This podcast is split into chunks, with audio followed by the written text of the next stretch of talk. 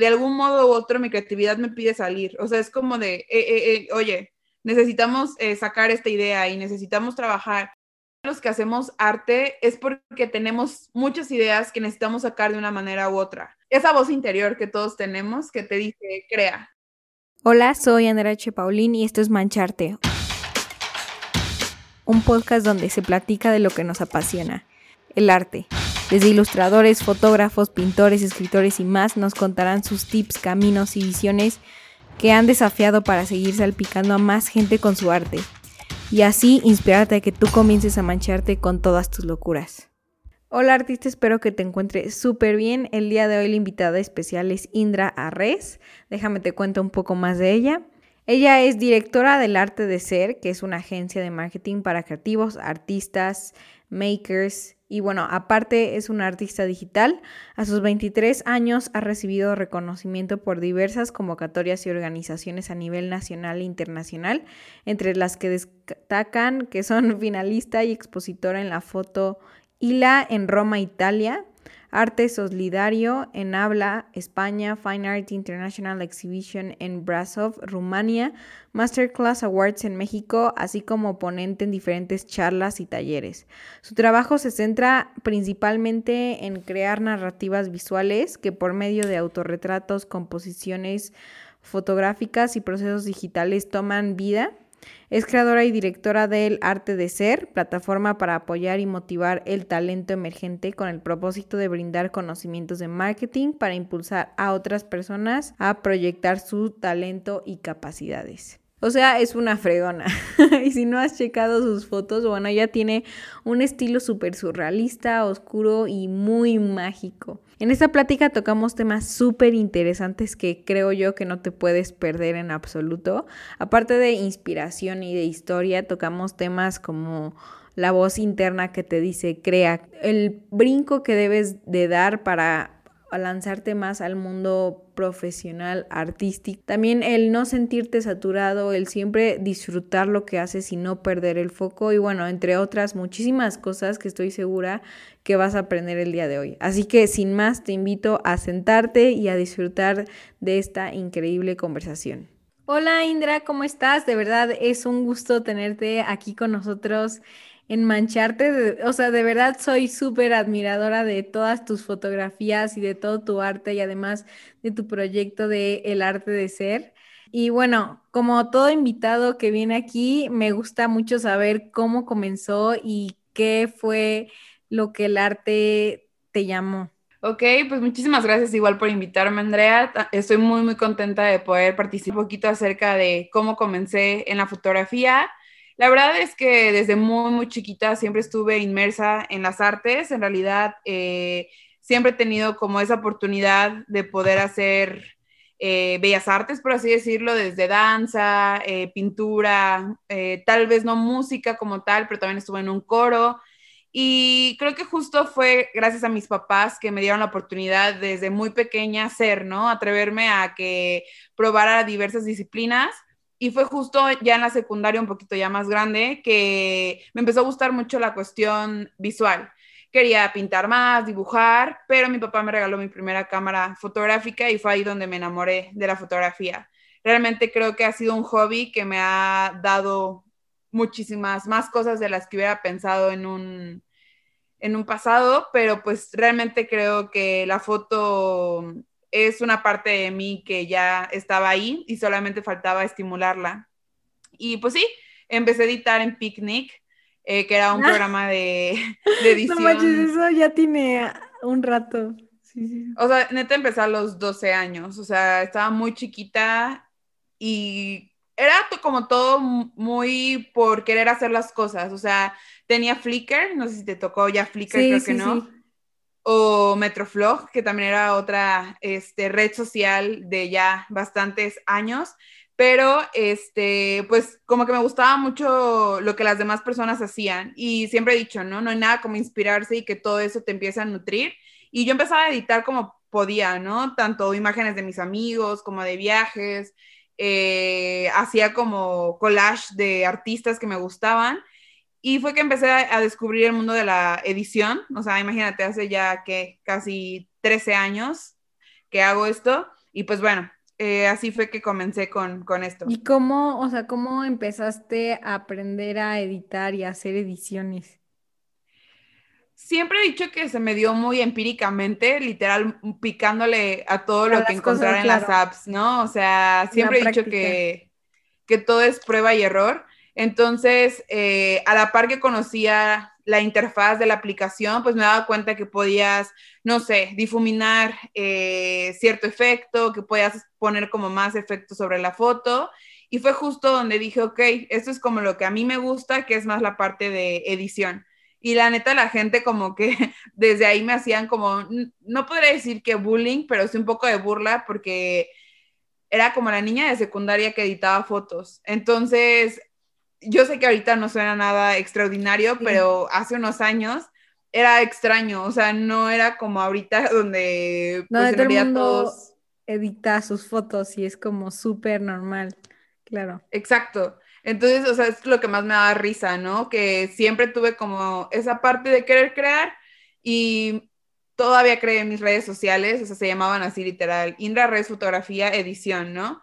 Y vendía paquetes de fotos en 50 pesos, muchas cosas que se empezaron a dar gracias a ese momento que te digo. ¿Y cuándo empezaste a, justo a, pues a hacer tus paquetes y como que a ganar dinero de ahí? Yo creo que era más esa necesidad como de que todos tienen cuando empiezas a crecer, de saber qué es lo que quieres hacer de tu vida.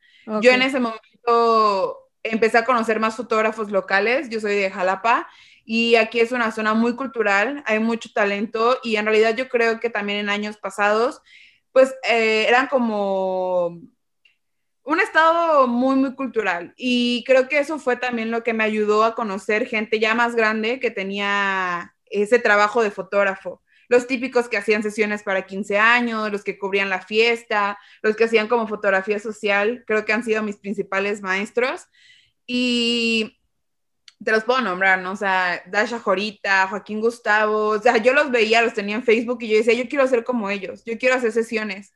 Y según yo hacía sesiones, a 50 pesos, eh, mi cámara ni siquiera era de, de, ¿cómo sería? De batería, era de pilas. Entonces lo que ganaba en la sesión lo gastaba en las pilas, pero así fue que poco a poco empecé a decir, quiero hacer esto y esto es de lo que quiero vivir, hasta ese momento. Ok, ok.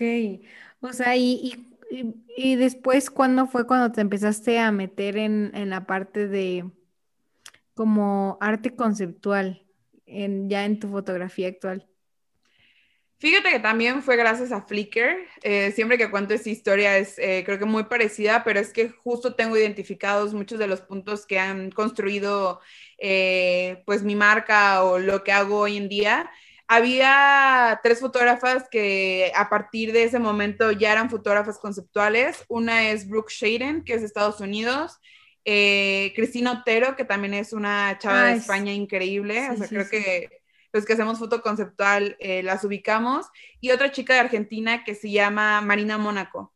Eh, a mí siempre me ha gustado el cine, siempre es algo que también mi papá me ha como transmitido ese amor por la cinematografía, eh, por la ciencia ficción, no sé, siempre he sido como eh, alguien eh, muy fantasiosa, por así decirlo. Sí.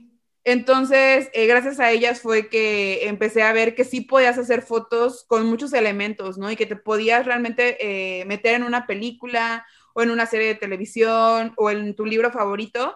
Y creo que desde esa época, yo creo que un año después de que empecé, como a los 13, 14, empecé a hacer foto conceptual, según yo. O sea, ya ahorita obviamente sé muchísimo más lo que es construir algo que sí eh, pueda transmitir un concepto, pero en ese momento me encantaba eh, disfrazarme, mi hermana siempre ha sido mi principal apoyo, entonces ella es como la que, oye, ¿me ayudas con esto? Oye, vístete así, oye, ¿me ayudas a ponerte, no sé, volando? Cosas de ese tipo. Y sí, fue que a partir de eso empecé a hacer foto conceptual. ¿Y, qué este programa empezaste a utilizar? Photoscape, no sé si les tocó, pero... Ah, uno que es como un icono verde. La verdad, ya no me acuerdo mucho, creo que es blanco con rojo, o sea, yo me acuerdo que lo tenías que descargar en la laptop y era súper básico, también era como de, filtros más bien. digo que, pues, Monkey, que ya fue como la otra generación de Picnic, y fue que empecé a tener como mis primeros pasos en Photoshop. O sea, no podría decir que desde el principio ya sabía ocupar Photoshop al 100 porque mentiría, pero así era como realmente empecé a editar esas fotos con Photoscape y con Picnic. Claro, sí, y ahorita ya me imagino que ya es con Photoshop. Sí, yo, o sea, mi relación con Photoshop es eterna, o sea, yo creo que desde que tuve ya la idea de meterme al full con esta parte de la postproducción, se me abrió este mundo de lo que significa eh, tener las herramientas que tiene Photoshop, que también eso me parece súper wow, ¿no? O sea, cómo alguien puede generar la interfaz que es Photoshop, o sea, todas las herramientas que tiene, todas los efectos y demás, y que todo está, esté en tu computadora, ¿no? O sea, eso me parece increíble. Pero sí, o sea, ahorita es eh, Photoshop 100%. No, y además es súper extenso, o sea, creo que, no, o sea, no terminas de aprender la, la aplicación y si la terminas, luego la vuelven como a actualizar y hay nuevas cosas y es como, wow, me estoy metiendo como al mundo, no sé, a mí me encanta cuando edito mis fotos de que es como el mundo de pociones y es como, ok, ¿qué hace este filtro? Ok, eso me gusta y es como, esto me parece como si fuera, no sé, y lo relacionas con igual, yo igual soy de que súper mágica y me encanta como el mundo de fantasía y así. Y es como, no sé, es, ah, no sé, me encanta esa sensación. Sí, yo, yo creo que los que hacemos foto surrealista o foto conceptual o foto fantasiosa o fantástica, eh, es porque en realidad estamos enamorados de todos los universos que puedes crear a partir de una foto y de estas herramientas que, que tienes, ¿no? O sea, yo creo que esa habilidad la construyes en tu propia mente, porque siento que también son fotos que se construyen a partir de nada. O sea, es como que empiezas a generar un concepto, tienes obviamente toda la parte de preproducción, producción y demás, pero no sé, hasta la parte de utilería. A mí me encanta agarrar cosas que dirías, no se me hubiera ocurrido para hacer toda la, parte de vestimenta, de, eh, no sé, muchas cosas. Y siento que en esa parte es lo que más me encanta del tipo de foto que hacemos. O sea, poder realmente crear un mundo eh, de un sueño, de una idea, de lo que esté en tu cabeza en ese, en ese momento. Entonces a mí me encanta. Creo que no podría hacer otro tipo de fotos, sinceramente. Sí, no, no, ni yo. Y, o sea, nada más para un poco entender, dijiste que eras igual súper artística, o sea, desde siempre, ¿no? Como del canto y de, y de pintura y así, o sea, ¿qué fue o qué es hasta lo que hoy en día la foto, o sea, en general, te llama mucho más que otras cuestiones artísticas? Es como chistoso porque siento que al paso del tiempo eh, encuentras realmente lo que te hace mm, vibrar desde adentro, por así decirlo. Yo cuando tengo la oportunidad de bailar, me apasiona bailar, ¿no? Y me encanta realmente, eh, pues sentir la música, ¿no? Al mismo tiempo que amo la música, nunca he hecho nada de música, pero escuchar algo que alguien más compuso y que tiene eh, miles de instrumentos y voz y demás, te transmite algo. Yo creo que eso es en realidad lo que más amo de hacer arte y lo que más me apasiona de hacer foto, que puedo transmitir algo, o sea, lo que soy, lo que sueño, lo que quiero ver en el mundo, lo que en realidad, este, mis ideas me van, yo creo que mis ideas me controlan más que yo misma a, a mi cerebro, porque en realidad siento que mi proceso y como decías, ¿no? ¿Qué es lo que me apasiona de la foto? ¿Por qué foto? Es justo eso, porque de algún modo u otro mi creatividad me pide salir. O sea, es como de, eh, eh, eh, oye, necesitamos sacar esta idea y necesitamos trabajar. Entonces creo que es justo ahí donde ocurre todo. O sea, porque no tengo una explicación. O sea, yo tampoco es que, que, te diga, no, es que sí, entiendo que es esto, esto, esto. En realidad yo siento que hay algo en la mente de la gente que nos dedicamos a la creatividad esa voz interior que todos tenemos que te dice, crea. Entonces, pues sí, creo que es justo esa parte donde la foto y yo somos grandes amigos. creo que ahí hay algo súper importante que me encanta, o sea, creo que está eh, justo lo que dices de vibrar, o sea, creo que se siente, o sea, es, es mucho más de sentir que de explicar y de razonar, o sea, creo que en muchos, en muchas cuestiones del arte es así. Y es justo lo de la, o sea, a mí me encanta decirlo como la ardilla interior, así de que es como, Andy, oye, se me ocurrió esta idea, oye, y si mezclamos esto, o sea, hazlo, hazlo, hazlo, y es como, ok, ok, ok, lo hago, lo hago, lo hago, literal. Sí, es, es, un proceso mágico, o sea, siento que a la par, eh, como comentábamos hace un ratito, ¿no? En la parte de edad, entre más vas creciendo, más te das cuenta cómo se comunica tu pensamiento, tu ser, todo lo que te constituye, ¿no? Y creo que en realidad los que hacemos arte es porque tenemos muchas ideas que necesitamos sacar de una manera u otra. También en todas las carreras, eh, la creatividad, por eso siempre hay que aclarar esa parte, ¿no? La creatividad no es nada más de un área creativa o de los artistas, la creatividad está en todas las personas. Cada quien lo canaliza de una forma diferente, ¿no? Hay personas que entienden los números como letras, ¿no? Y que pueden realmente formular algo a partir de todo eso y hacen teorías, explican eh, cosas que mm, tienen un sentido gracias a la ciencia. Hay otras personas, por ejemplo, los que escriben, o sea, yo no podría escribir una novela más que algo visual, ¿sabes? Pero es creo que eso lo que más me encanta de hacer arte. O sea, esa, lo que decías, ¿no? Esa ardillita, esa eh, que dejas de estar en automático un rato y que en realidad estás produciendo algo, ¿no? Desde la nada. Entonces, eso es como mi wow, es mi máximo en cuestión de, del arte. Me encanta. ¿Y qué te inspira actualmente? Porque me imagino que va cambiando durante los años, pero hoy en día me inspira la vida. O sea, sé que es algo muy repetitivo y que la gente todo el tiempo dice, me inspira todo y es algo que creo que es más que real. Em, me inspira conocer gente, eso es eh, algo que me llena mucho, poder platicar, poder conocer, que te cuenten una historia, que te transmitan eh, su pensamiento más loco, pero también el más armónico, ¿no? Eh, me encanta la música, o sea, yo siento que sin música tampoco podría hacer foto, porque al final es como un ciclo de inspiración.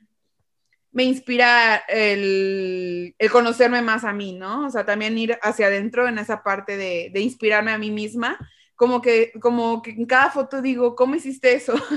Entonces siento que en eso es muy importante también saber eh, que tú debes de ser una de tus principales inspiraciones. Y pues la historia, o sea, yo siento que la historia es mágica es algo que no te tocó vivir, pero que sabes que existió y que hay mil personas que a lo mejor ya hay algunos que ya fallecieron y hay algunos que siguen presentes, pero que te cuentan un hecho y eso se transmite, ¿no? En generaciones. Es mágico, o sea, también la historia siento que en gran medida es lo que me ayuda a que mi mente vaya entrando en otras partes. Wow.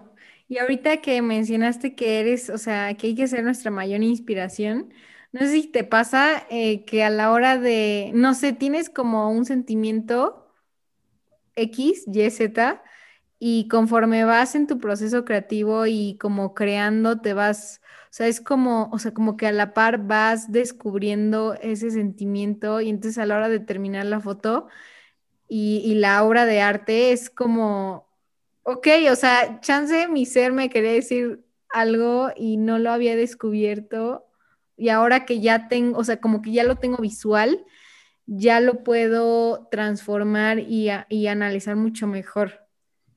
Sí, claro, o sea, siento que en esa parte eh, el arte es terapéutico, o sea, al final saca emociones, saca partes de ti que a lo mejor tú también desconocías y al final todo lo que logras crear es como en esencia algo muy tuyo, entonces siento que los que aún no hacen arte o que si alguien que nos está escuchando ya es artista, sabe bien este proceso, pero la gente que más miedo le da a intentar algo es justo porque también el miedo es algo que te bloquea toda la parte creativa. Entonces, sí, o sea, emociones tal cual existen en una obra y eso es creo que de las partes más importantes de, de una pieza artística, que no nada más es un cuadro, no nada más es una pintura, no, es nada más una estatua. O sea, es toda la historia que viene atrás, ¿no? O sea, cuántas horas se tardó el artista, por qué hizo algo así. Es el storytelling de las marcas. Claro, sí, me encanta.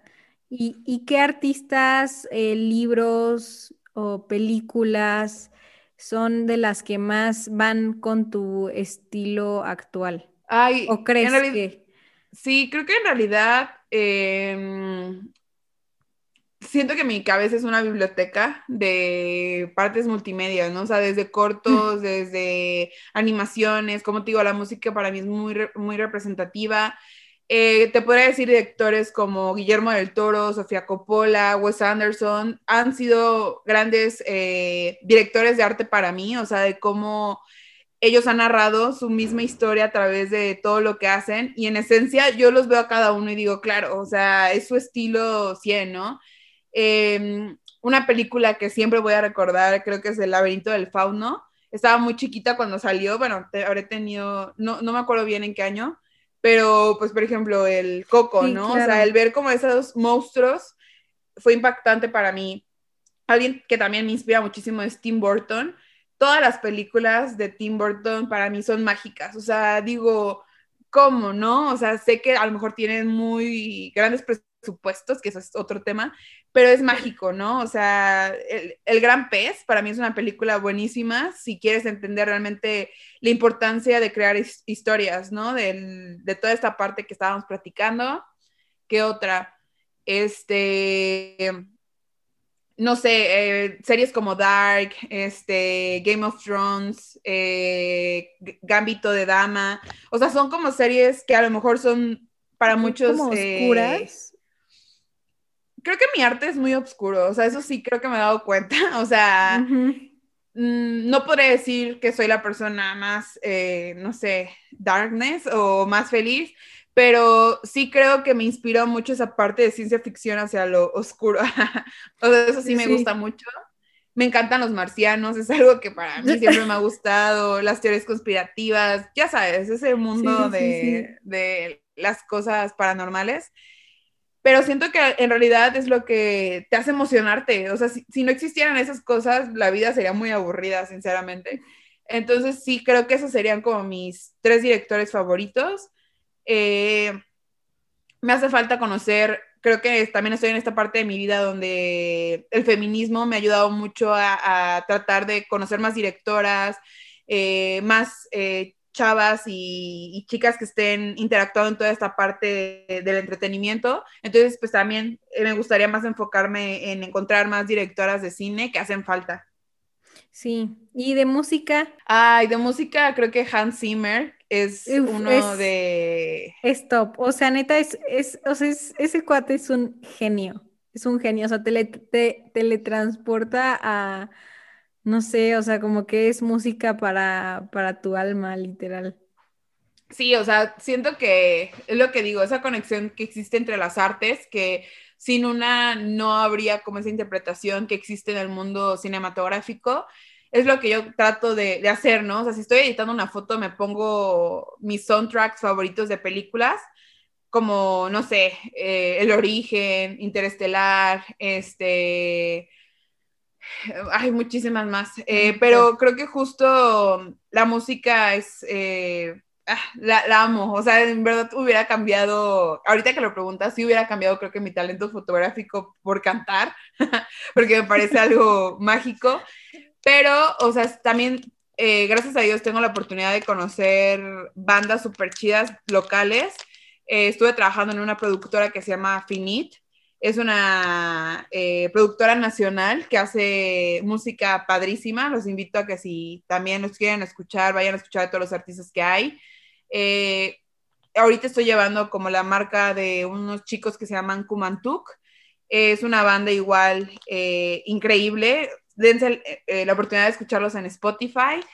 Chicas como Alejandra Paniagua, Karina Galicia, este, Agnes Helen, que es igual, eh, o sea, son como puedo considerarlas mis amigas, pero la música me parece increíble. Entonces sí, tengo muchos eh, artistas que me encantan. Me encanta. Es como una frase de, no sé si, creo que sí era de Nietzsche, de la, la vida sin música sería un error.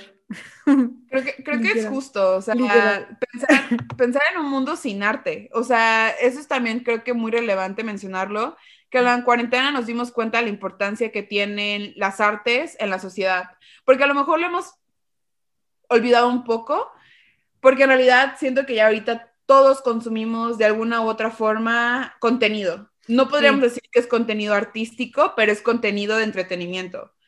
Pero en, cierta, en cierto momento es como, oye, no te olvides que un artista es el que está haciendo que te olvides un rato de la vida real con la serie que estás viendo, ¿no? O lo que mencionas acerca de la música, es justo esa parte la más importante, o sea, olvidar de dónde vienen todas esas creaciones y que se las debemos a gente que son artistas. Entonces, sí, o sea, sería, no, no me lo imagino ni siquiera, o sea, siento que seríamos como... Robots, yo creo, o sea, sería como quitar esta parte, pues sí, de, de sin emoción.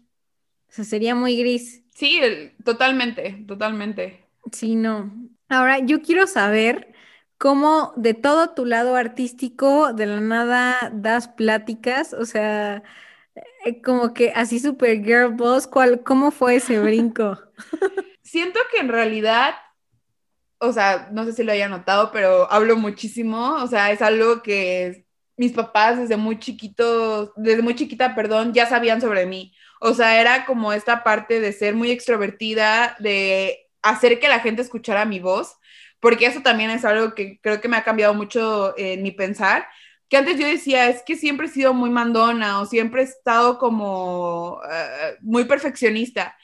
Pero ahora que me entiendo y que claro, he cambiado muchas cosas acerca de, de esa parte de, de trabajo, pero es algo que ha venido en mí, o sea, el tener esa voz, porque no es como que diga, ah, sí, tengo un mensaje, pero sí atreverme a, a tener que decir algo, ¿no?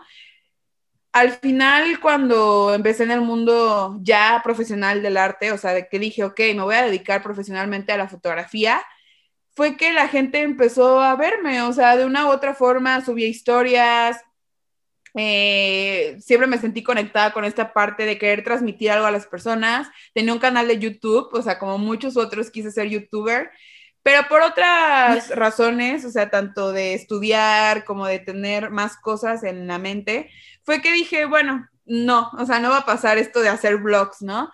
Pero nunca dejé mi Instagram. O sea, en, en, mis redes sociales siempre pueden escuchar mis historias o un consejo o algo, porque me habla a mí misma. O sea, siempre he dicho que lo que hagas de contenido es algo que te tendrías que decir a ti mismo, ¿no? O justo, o sea, el que tú hayas hecho un podcast es porque tú necesitabas estos espacios y porque tú sabes que esto es lo que quieres dejar, ¿no? A otras personas.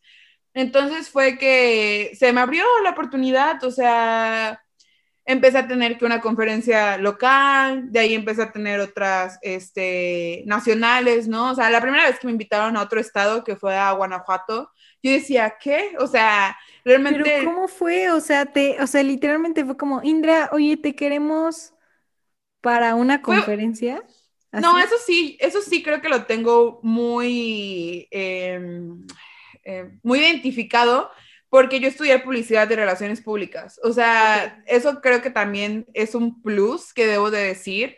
Los artistas nos debemos de preparar si queremos entrar en otras eh, zonas, ¿no? De, de, comunicación, de contenidos y demás.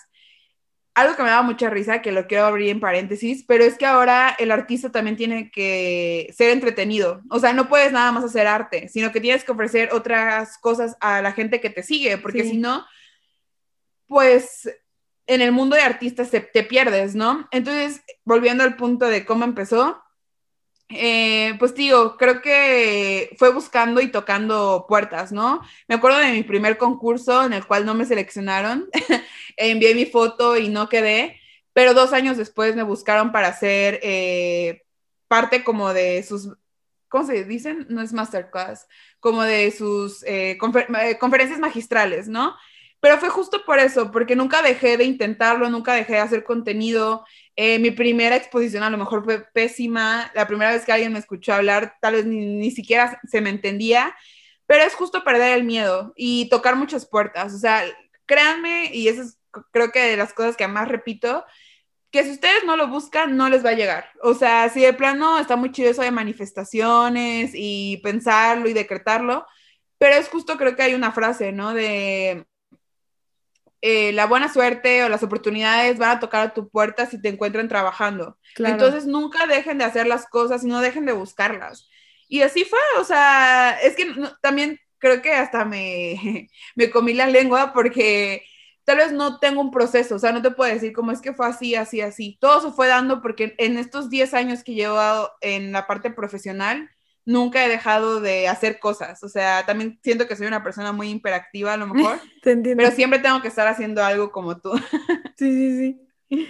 100%. Y cuando dijiste eh, como dedicar, o sea, como prender el switch de artista profesional, ¿qué, ¿qué empezaste a hacer? O sea, porque yo y muchos otros de seguro tienen esta pregunta de justo lo que acabas de mencionar de soy una, soy una persona artística y hago cosas, pero ya sabemos que solamente hacer contenido pues se pierde, pues porque hay otros miles como yo que igual están haciendo contenido. Entonces, ¿cómo empiezas a ser más profesional y a expandir tu arte en redes? Creo que justo ahí está la clave, no enfocarse en las redes sociales. O sea, eso es una frase que también debe de entrar dentro de las cabezas de muchos de los que nos dedicamos a, la parte artística, que no todo está en la parte digital. O sea, creo que nos hemos olvidado que también hay muchas más cosas eh, afuera, en, o sea, en el mundo real, porque a veces creo que todos nos hemos sentido limitados por el número de seguidores o por los likes que recibe tu obra o por la parte de cuánta gente interactúa contigo. Pero también en esta parte de ser profesional hay ciertas categorías en las cuales un artista tiene que ir ingresando, ¿no? Tanto como exponer, eh, crear relaciones públicas, eh, que tu marca personal esté consolidada, eh, no sé, como que estas tres partes siento que son los que pueden marcar los pilares para profesionalizar tu carrera en, dentro de la fotografía fuera de que si tienes, hay fotógrafos que esto es verdad, que ni siquiera llegan a mil seguidores, pero venden su obra a personas eh, de un renombre, ¿no? O que en realidad están en un sector o en una parte de la gestión cultural muy importante. También creo que otra de las partes que si ustedes se quieren dedicar al mundo artístico es saber que deben de tener herramientas de todas eh, las categorías, ¿no? de marketing, de medios, de relaciones públicas, de finanzas, de opinión pública, o sea, debes de saber de todo un poco tienes, para saber... Literal, tienes que ser todólogo así para manejarte, lit. Lit, o sea, porque es que es justo, o sea, el artista tristemente ya no es nada más artista, porque ya en este mundo hemos tenido que ser managers, gestores culturales, este, museógrafos, o sea, miles de cosas para entender qué estamos haciendo y qué es lo que queremos hacer. Entonces siento que en esta parte, profesionalizar tu trabajo es darle seriedad, o sea, es cumplir con subir contenido a tu audiencia, mandar tus fotos a convocatorias, tratar de hacer relaciones públicas con personas que están en el medio, tener preparado tu press kit o tu media kit o como le quieras nombrar, eh, tener a lo mejor hasta un estudio de mercado, que yo sé que eso suena como, ¿qué es eso? Pero es ideal para saber a quién le hablas, cuál es tu segmento, qué es lo que vendes, qué es lo que puedes hacer aparte de la parte artística. Simplemente estudien a la persona que más admiren, o sea, a la persona más famosa a la cual quieren aspirar ser vean qué está haciendo. O sea, esa es creo que la parte más eh, simple, pero la más fácil.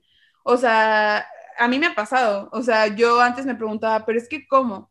Ajá. ¿Cómo? Ahí están las respuestas. Simplemente es visualizar, darte cuenta, como te digo, qué es lo que está haciendo tu entorno y hacia dónde apuntas tu carrera. Esa creo que es la parte más importante. ¿Y cómo le, cómo le haces para no sentirte tan saturada?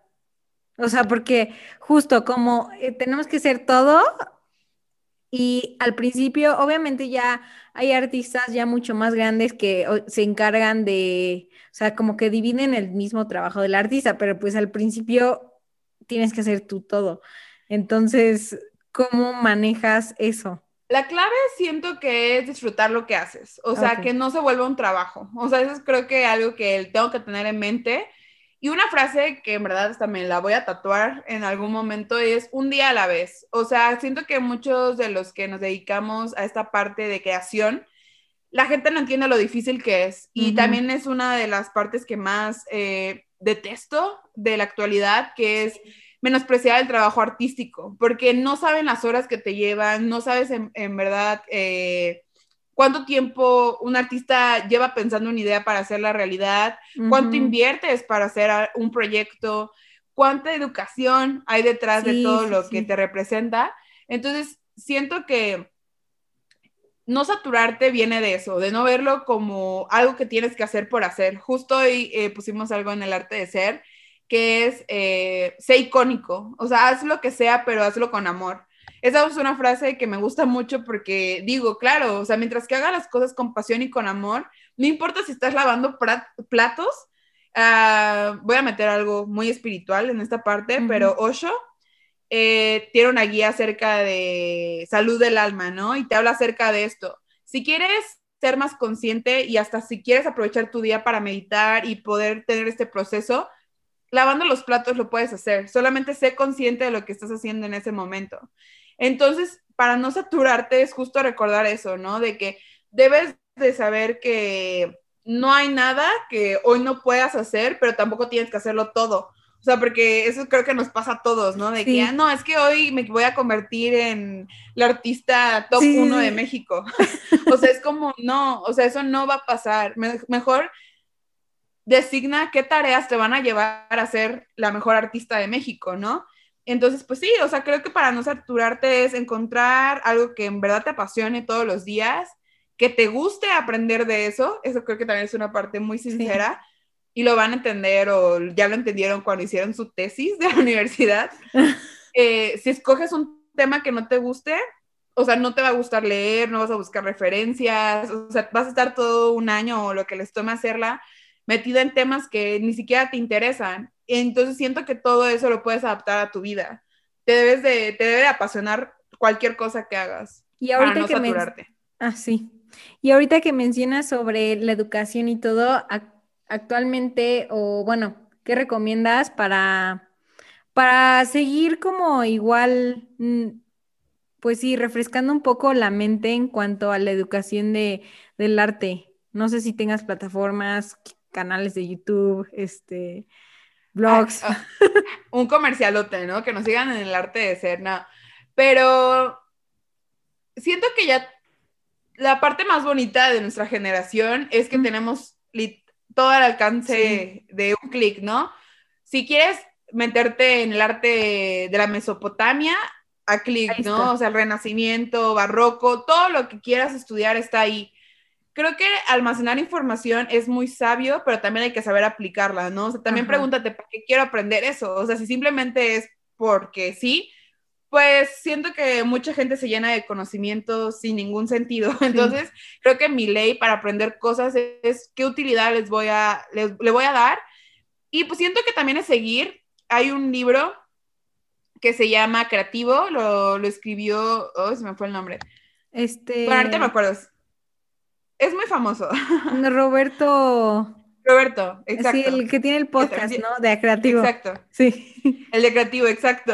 Eh, él en una parte del libro, que es algo que siempre también, este, son dos cosas muy importantes, las voy a mencionar. Uno es qué eres lo que consumes. O sea, pregúntate que como carbohidratos, ¿no? Si todo el tiempo estás comiendo cosas azucaradas, pues tú sabes que le estás aportando tu cuerpo. Lo mismo es con el cerebro. O sea, si todo el tiempo estás consumiendo cosas que no te aportan nada, pues al final es lo mismo. Y la otra parte es la del 80%, que eso cabe en la parte de saturación, es de que siempre que sientas que algo no está terminado, pero que está su 80%, es momento de compartirlo. Porque el otro 20 es todos los errores, toda la saturación que ya tienes de querer crear un producto perfecto pero no va a pasar porque ese 20% solamente lo ves tú. O sea, es algo que pasa en tu mente que dice, no, es que todavía no está terminado. Tampoco es como que te diga, sé conformista, pero esas son dos lecciones que aprendí de ese libro de creativo.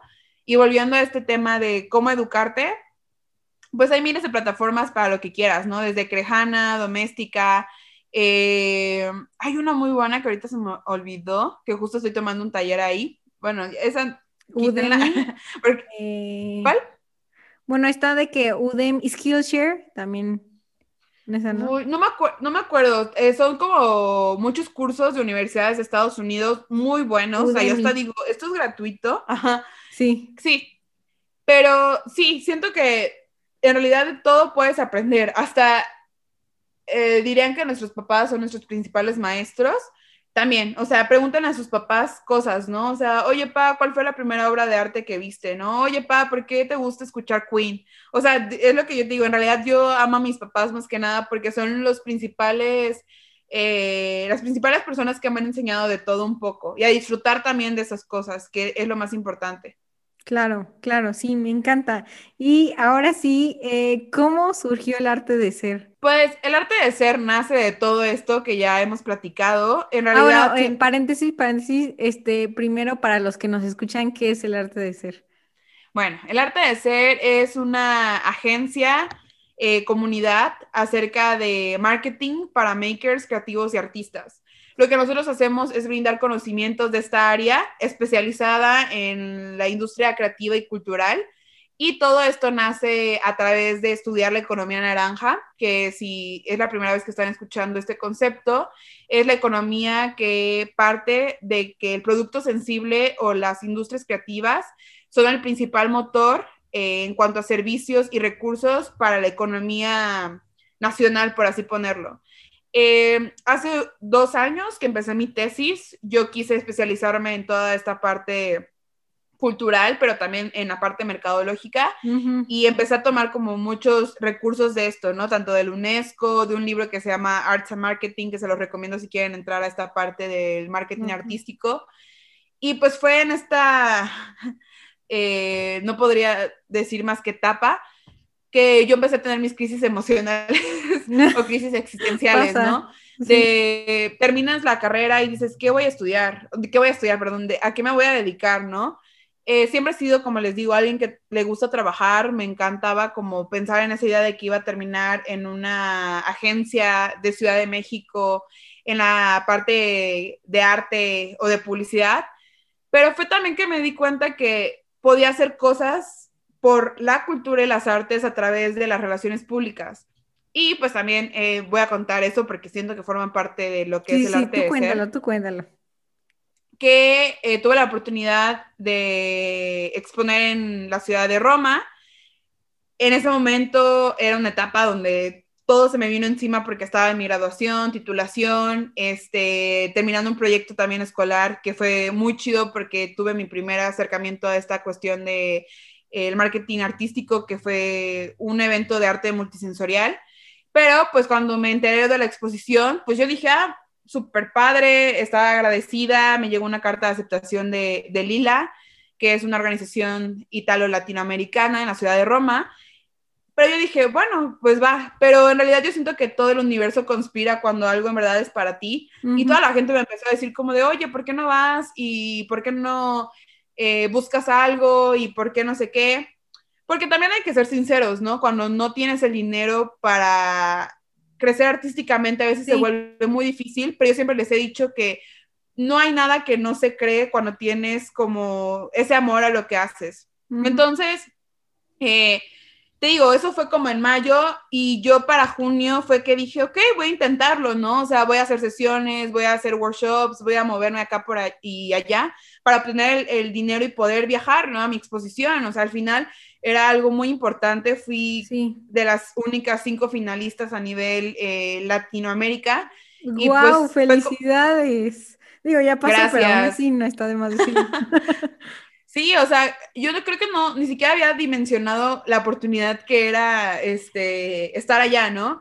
Entonces, como que se empezó a dar, eh, hice una rifa, este, te digo, trabajé como loca por un par de meses, pero también hablaba lo del evento porque yo estuve en la parte de relaciones públicas y yo me di cuenta lo importante que es saber eh, hablar, lo importante que es saber comunicar eh, Claro. tu mensaje como artista, eh, saber tu historia, saber por qué es que alguien te debe de apoyar. Eso es muy importante que lo tengan en mente. Como, pues, vender, entre comillas, sí venderte, ¿no? Pues justo es el branding, ¿no? El branding, eh, el personal branding que todos debemos gestionar. O sea, esto tampoco espero que se vuelva un comercial, pero todas esas habilidades eh, son algo que tienes que tener sí o sí. Y a través de todo esto fue que logré entrevistas, logré moverme en medios, logré que personas a lo mejor de ciertas organizaciones y demás, como que me voltearon a ver. Y también mi universidad me apoyó, que yo estudié en la Universidad Veracruzana. Y se me dio, o sea, de un momento a otro ya tenía los boletos, había ahorrado y me fui. O sea, eh, fue un momento increíble, o sea, yo nunca pensé que en ese momento de mi vida iba a viajar sola, que iba a cumplir con ese sueño, pero se dio. Entonces fue que regresando, presenté mi tesis, también como que todos me decían, oye, es que es increíble cómo pudiste relacionar los dos mundos, ¿no? Que a veces suenan eh, opuestos, tanto el arte o convertirte en artista y ser mercadológico, eh, perdón, o sea, estudiar publicidad y tener como esta parte del marketing. Pero, oh sorpresa, ¿no? O sea, ya pasó, todo muy cool, pandemia. Y en pandemia, pues creo que todos eh, no sabíamos qué hacer, ¿no? O sea, tanto los que tuvieron que seguir tomando sus materias en línea, como los que a lo mejor ya teníamos eh, trabajo y por X o por Y razón, pues eh, hubo despidos, no sé. Y también entrar a un entorno donde no te gusta trabajar te vuelve gris. O sea, yo me sentía gris. O sea, yo sentía que como, la, como la película, la de Soul. o sea, creo que en, esta, en este podcast me voy a escuchar mucho como en Soul, pero es que es justo, o sea, te vuelves gris, o sea, yo decía, es que, ¿qué voy a hacer? O sea, no me gusta estar aquí, no me gusta levantarme para trabajar eh, y más cosas. Entonces, va a sonar, y esto parece historia de telenovela, pero es realidad. Una madrugada eh, con mi ansiedad y demás, no podía dormir, o sea, ya eran las 3 de la mañana, yo estaba así como de, por favor, ya apágate mente, deja de hablarme. Ay, sí, sí, es horrible, sí. Pero es justo cuando tienes que hacer lo que tu mente te diga. Y así tal cual el nombre llegó a mí. O sea, dije el arte de ser. Porque yo creo que el ser es encontrar estas pasiones y en realidad eh, explorar las, lo que ya eres, porque ni siquiera es cambiar tu esencia, es mm. ser, o sea, tal cual. Y lo empecé a escribir, o sea, en todas mis notas, ahí la voy a guardar para siempre, esa primera nota, empecé, ¿no? Qué es el arte de ser, qué es lo que queremos hacer, eh, por qué es lo que hacemos. Y, ajá, así nació. Al principio era yo sola, o sea, yo hacía el contenido, yo hacía planificación, yo hice mi estudio de mercado y demás. Y ahorita ya estoy muy feliz de decir que somos casi 10 personas, somos nueve voluntarios. ¿En serio? Que estamos trabajando en el contenido. Y todo empezó así, abrieron, eh, abrieron primero el Instagram y ahí fue como Consultoría para... Para marcas. Claro, mira, fíjate que en esta parte de decir que somos una agencia de marketing, creo que sería muy burdo decir que no hacemos servicios eh, como una agencia, ¿no? O sea, hacemos branding, relaciones públicas, hacemos estrategia de contenidos, social media, o sea, hasta community management, ¿no? También vemos ya esta parte como de prepararte, o sea, en la parte de cursos, de workshops. A mí me encanta dar mi taller de branding para artistas porque justo lo que ya platiqué en cuestión de cómo me pasó a mí, cómo yo preparé mi marca para eh, crecer profesionalmente, pues se dio, ¿no? Y en la parte de comunidad, a mí lo que más me gusta y que por eso te agradezco que me hayas invitado, es poder hablar de esto y que otra gente se siente inspirado por lo que tú, por mucho, por poco que sepas, lo puedes transmitir. Entonces fue que aquí se dio todo, o sea, eh, son dos ejes, ¿no? Tanto la parte de servicios y que cualquier persona que quiera acudir a nosotros para lo que dijiste, tanto de asesoría como de management, como a lo mejor una clase personalizada, lo pueda hacer. En verdad, cualquier persona, o sea, que tenga una idea, por más loca que parezca, no están locos, o sea, es simplemente inspiración y la parte de comunidad que me encanta, que es todo el tiempo estar subiendo partes de inspiración, consejos, eh, bibliografía eh, y demás. ¿Y cómo fue que se empezaron a unir las otras 10? Dijiste 10 personas, ¿verdad? Sí, creo que eh, vuelve a lo mismo. Cuando algo está hecho con mucha pasión y con mucho amor, la gente en verdad se siente atraída por ello. Entonces empecé a buscar gente a mi alrededor que sé que también le apasiona Eso. hacer cosas, ¿no? Eh, sinceramente, un día le escribí a una de mis mejores amigas, que es buenísima también en la parte de financiamiento para proyectos, que se llama Paola Roldán. Amiga, si me estás escuchando, te quiero mucho. saludos, Pau. saludos, Pau. Y le dije, oye, ¿qué estás haciendo? Y me dijo, no, pues nada. Y le dije, ¿sabes qué? Vamos a asociarnos, vamos a darle esto con todo el proyecto. Mi hermana, que te digo, para mí es mi mejor amiga, mi persona favorita en el mundo. Eh, también está estudiando administración. Y esto es justo lo que siempre quisiera que, que, existiera, que es como darle la oportunidad a gente que a lo mejor no tiene experiencia, pero que quiere hacer las cosas a mí me da mucha risa que en cualquier trabajo te dicen cinco años de experiencia, dos años de experiencia, y es como, ajá, pero ¿dónde voy a hacer lo que me gusta? Si en, ay, perdón, si en ningún momento lo puedes hacer profesionalmente.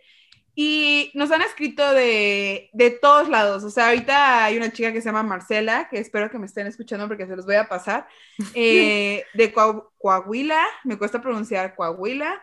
Eh, hay gente de Puebla, de Querétaro, de Guanajuato, o sea, como que ya la, parte de networking me encanta y también de ser home office, que es justo también esa parte, ¿no? De que podemos movernos a cualquier parte de, de donde se necesite.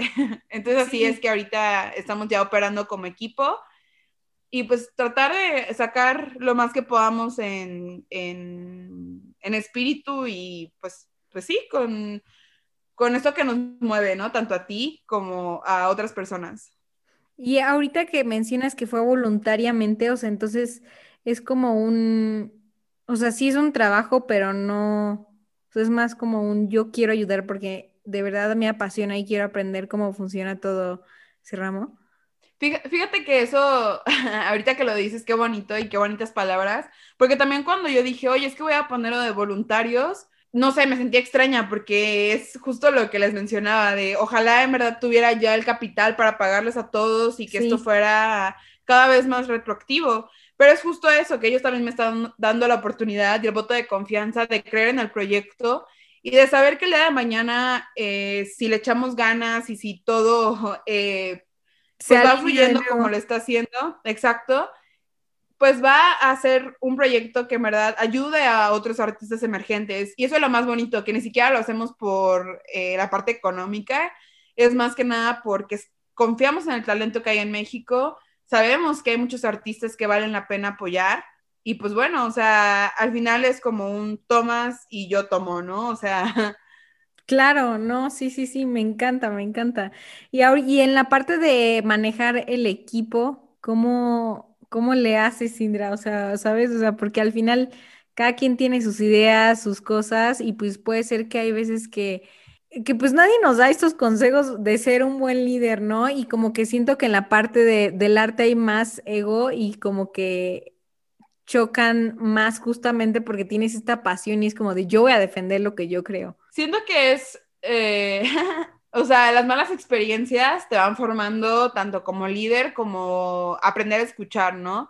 Yo no puedo decir que he sido la persona más abierta en algunas ocasiones, al contrario, antes sentía que mi opinión era mi opinión y que bye, ¿no? Ajá. Eh, también creo que a partir de que empiezas a, a pensar un poquito más o reflexionar acerca de ciertas acciones, es que obtienes un cambio. Entonces, mi última etapa de universidad fue muy pesada porque yo me sentía súper incómoda, yo quería ser todóloga, yo quería ser como esa persona que pusiera el último punto de la oración y se fue. Y llegué a hacer cosas y comentarios que no me agradan, o sea, siento que ahorita si lo viera el pasado diría no. Dices, ¿qué? ¿por qué hice eso? Sí.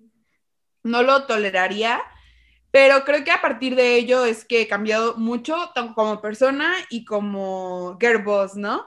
Porque también eso es complicado de entender, que ya no eres tú sola, sino que en realidad estás liderando un equipo, que la gente te escucha, que la gente va a ponerle ganas, pero si tú también los motivas, que eso es justo lo que creo que es la diferencia entre un jefe y un líder, ¿no? Que al final, eh, pues un líder es alguien que va a motivar, que va a prepararse para dar lo mejor de sí y que pues es como la fábula de los cangrejitos, ¿no? Que no es a ver quién sube primero, es todos vamos a subir como en escalera. Entonces, pues sí, o sea, es prepararte de las malas experiencias y saber que no lo puedes hacer todo. O sea, eso es, una realidad. Sí, o sea, como que, y, y me pasa porque yo igual quiero hacer muchas cosas y justamente como persona, porque sí me considero una persona muy creativa, mm, o sea, de la nada me llegan miles de ideas, pero desde cosas del arte, desde cosas, no sé, de negocios o así, y es como, no puedo hacer todo yo sola, o sea, eventualmente voy a tener que ver cómo generar un equipo y eso no, no sé por dónde, o sea, Indra, fuera de broma, no sé a qué personas ¿sabes? O sea, porque es como, no sé si te pasa, pero tienes como amigos, pero al final no, no son, no, o sea, chance no les gusta lo mismo que a ti y los que les gusta no los conoces o están como muy lejanos, no sé. Siento que en esa perspectiva, o sea, y es también donde entra mucho mm, el crecer, te das cuenta que no todo el tiempo va a ser como tú quieres, ¿no? O sea, yo hace un año, eh, es como muy raro decirlo, pero también quería abrir una agencia, pero me di cuenta que no era el equipo, o sea, no eran las circunstancias, no eran las personas, no era la idea. Y se fue, o sea, se fue la idea eh, literal como que dije, ok, o sea, ya, hasta aquí. Pero justo me organicé y pensé, ¿qué es lo que quiero para mí y qué es lo que me veo haciendo? Porque si no te haces esas preguntas, es muy fácil perderse en el trabajo, ¿no? y saber que todas las personas son súper diferentes. O sea, ni siquiera importa que nos guste lo mismo cuando todos, a lo mejor hay personas más extrovertidas, hay otras más venosas, hay gente que en realidad es súper seria, hay gente que todo el tiempo puede estar bailando y cantando. Entonces, ya desde esa, desde esa parte, formar un equipo es integrar, es... Varias también como... aptitudes, ¿no? O sea, siento que sí es como un rompecabezas un rompecabezas interminable, porque por lo que a uno le puede gustar un día, al otro ya no, oye, es que a mí me saltó esta idea.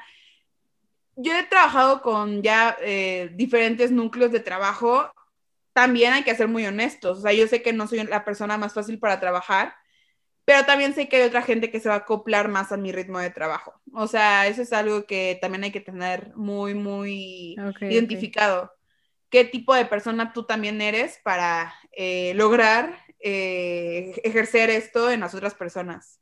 Ok, ¿qué es algo que, cambiando un poco de tema, qué es algo que te causa mucha curiosidad estos días, que pase por tu mente? Ah, Además del coronavirus. Ah, Además del coronavirus. Ah, que me cause demasiado interés. Creo que las relaciones personales, o sea, de cómo es tan complicado relacionarte con la gente, porque al final todos somos mundos totalmente diferentes, o sea, nadie es igual a nadie, o sea, ni siquiera importa si vienes de la misma familia, si creciste y naciste, o sea, los gemelos son diferentes, entonces, la parte humana, o sea, me parece algo interminable, o sea, la psicología me parece excepcional, pero también algo que nos debería dar miedo. ¿Por qué miedo? Pues tal vez no miedo malo, pero ese miedo que te genera querer conocer más hacia adentro, porque eso también es algo que creo que muchas veces nos olvidamos, que no, toda, no todo está hacia afuera, sino que hay muchas cosas que debes de aprender de ti mismo para conocer las cosas en realidad, ¿no? Por eso diría que es ese miedo bonito que provoca querer explorar algo. Pues es que como cada quien vive, o sea, su realidad, al final lo de afuera es solo un espejo interior que tienes. Entonces como que por eso siento que sí es muy importante conocerte en las buenas y en las malas, porque así como dicen de que lo que te choca, te checa, y, y luego dicen igual que la persona, o sea, las cosas que te gustan es porque ves algo que, o sea, ves el reflejo de las cosas que a ti te gustan de ti. Sí, pues es la ley del espejo, ¿no? O sea, al final todo lo que te conforma es, eh, eres tú mismo. Y tal vez eso es muy filosófico y en esencia viene mucho de la persona que soy, qué bueno que lo dices. Pero saber que eh, al final eres único, pero que eres del todo, o sea, que no hay más que saber que todos somos parte de el mismo núcleo, es lo que te hace repensar, porque cuando amas, todo el amor se te devuelve y cuando es que estás enojado o frustrado o odio, pues toda tu vida va a ser así, ¿no? Tristemente. Entonces siento que es mucho de la mentalidad, es la parte que más curiosidad me provoca. Sí, sí es lo de la, sí es lo de la mentalidad y todo lo de la ley de atracción que está, está muy interesante, la verdad. Este, sí, claro. No, me encanta. O sea, de hecho te recomiendo un libro que se llama Deja de ser tú. Ah, ya lo leí, de Joe Dispensa, ¿no? Ajá, sí, ese libro fue de las primeras que leí en cuarentena, 10 de 10. Para los que nos están escuchando, 10 de 10. O sea, le estoy, estoy como a la mitad del libro y me está encantando, entonces es como más o menos de este tipo de cosas. Este, y eh, ¿qué mensaje le quisieras dejar al mundo el día de hoy? Supongamos que le llegaría a todas las personas por un mensaje de texto, un WhatsApp un DM por donde sea, pero este mensaje tuyo que vas a decir le va a llegar a toda la gente. Date cuenta que solo tienes una vida. O sea, siento que a veces nos olvidamos de que estamos aquí por un instante y que no somos eternos. O sea, tenemos tantas cosas en mente que en realidad dices, ¿qué pasó con tu hoy? O sea, es algo que he querido hablar, un tema que me gustaría tocar también en, en mis espacios acerca del momento presente. O sea, de que tienes que traer eso en mente. De que solamente tienes ese instante y lo que hagas en este momento es lo que va a tener relevancia para a lo mejor un futuro que ni siquiera sabes que existe, pero soltar esa nostalgia que te provoca pensar en el pasado. Entonces siento que si tuviera un micrófono para llegar a los oídos de todas las personas, sería recuerda que solamente tienes este instante, ¿no? Es que puede ser, sonar muy cliché, pero pues realmente la vida está ahorita, o sea, y es como esta, no sé, es como, no, no, no sé si es lucha con la mente, porque la mente vive en el tiempo, pero cuando quitas el tiempo creo que empiezas a ver a tu alrededor las cosas mágicas que suceden en el momento. Y tal vez también justo es eso, o, sea... Mm, cree. O sea, sé que es una palabra muy corta y que a veces las etimologías son demasiado poderosas, pero el creer va más allá de que puedas sentir o tocar algo. Es simplemente saber que tienes fe en que las cosas puedan suceder. Y siento que cree que hay oportunidad de mejorar, cree que, cree, o sea, creer que vamos a pasar por estos malos momentos como lo es una pandemia que digo, a todos nos ha tocado un mal rato, ¿no? Tanto mentalmente como de situaciones, hay gente que ha perdido familiares, o sea, en esa parte siento que es de mucha tristeza, pero cree que creer es mágico, o sea, si no crees en la magia literal como de sacar un conejo de un sombrero, puedes creer en que las cosas puedan pasar, entonces también siento que es otra de mis em, mantras Súper. Y ahora sí, eh, última pregunta. ¿En qué mundo mágico vivirías? ah, en Harry Potter. sí, o sea, ese sí lo tengo súper identificado. O sea, siento que al final, fuera de que si eres eh, mago en cierta parte de ciencia ficción, todos tenemos la capacidad de crear cosas. Y los que hacemos arte nos damos cuenta de eso. O sea, no necesitas tener poderes especiales, o sea, simplemente necesitas tener poder crear. Entonces, pues sí, creo que Harry Potter sería mi top. Me encanta, me encanta. Este, y por último, ah, ¿dónde la gente te puede encontrar? Me pueden encontrar en Instagram como Indra Arres, también eh, en el Instagram del Arte de Ser. Y eh, pues sí, creo que esas son mis dos redes sociales donde siempre estoy subiendo cosas. Súper, muchísimas gracias, Indra. No, muchísimas gracias a ti, Andrea, que ya ahorita ya hasta me está dando todo de todo lo que hablamos. Pero pues también te agradezco este lindo espacio y la plática tan amena.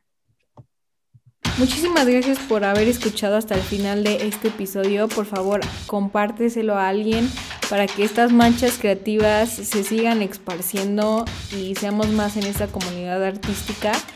Además, no se te olvide decirme tu opinión en arroba mancharte podcast en Instagram. Te veo a la próxima.